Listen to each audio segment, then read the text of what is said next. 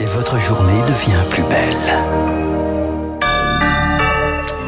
Le journal incontournable, donc, avec Augustin Lefebvre, et donc tout savoir sur l'actualité. On est plutôt dans un moment d'appel au calme, Augustin. Oui, et c'est la Chine qui fait ce dernier appel ce matin au lendemain de la chute d'un missile en Pologne. Le président ukrainien Volodymyr Zelensky accuse lui Moscou d'avoir voulu envoyer un message au G20. Il parle une nouvelle fois d'État terroriste. La Russie a nié toute frappe sur la Pologne. Des circonstances de l'incident dépendront la réponse de l'OTAN qui organise une première réunion aujourd'hui sur le sujet. Une arrivée dans la matinée pour Charles Caudrelier à Pointe-à-Pitre en Guadeloupe, sauf rebondissement de dernière minute. Le record de la route du Rhum devrait être battu par le navigateur sept jours et quelques heures après son départ.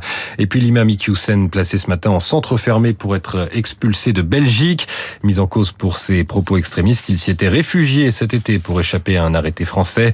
Hier, le Royaume a refusé pour la seconde fois de le remettre à la France. Il devrait être renvoyé vers son pays d'origine, le Maroc. Et puis la déclaration politique du matin. Eh bien, elle est liée à cette affaire, car dans une interview au Parisien publiée hier, l'imam fait son mea culpa. Il parle de la France comme du plus beau pays du monde.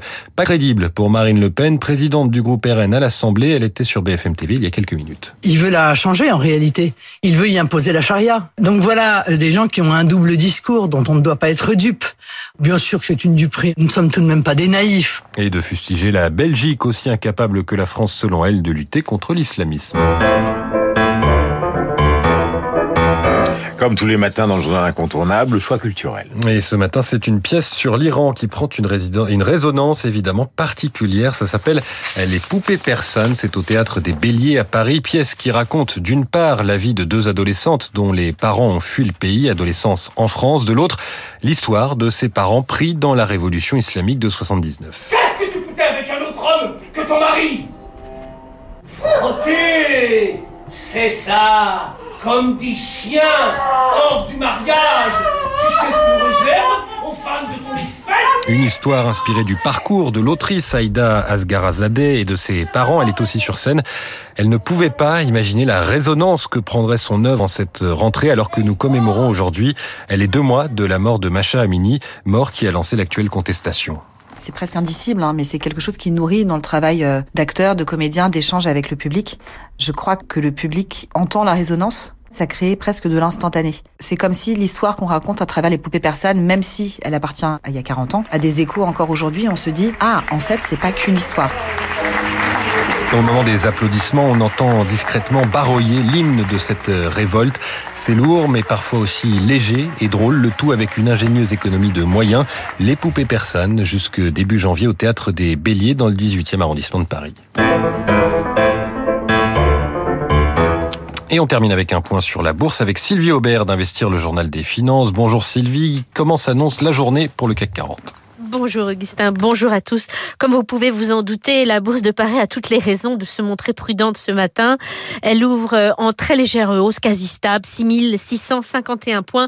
La géopolitique dicte la tendance ce matin sur les marchés après le tir de missile et cet événement pourrait être le prétexte à des prises de bénéfices en bourse après une très belle envolée depuis un mois.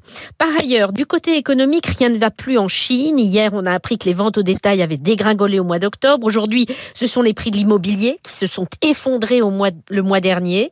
Et en Europe, l'inflation accélère. En Grande-Bretagne, par exemple, elle dépasse 11%. Ces chiffres éclipsent pour le moment la bonne impression laissée par les données sur les prix à la production hier aux États-Unis, dont la progression avait ralenti.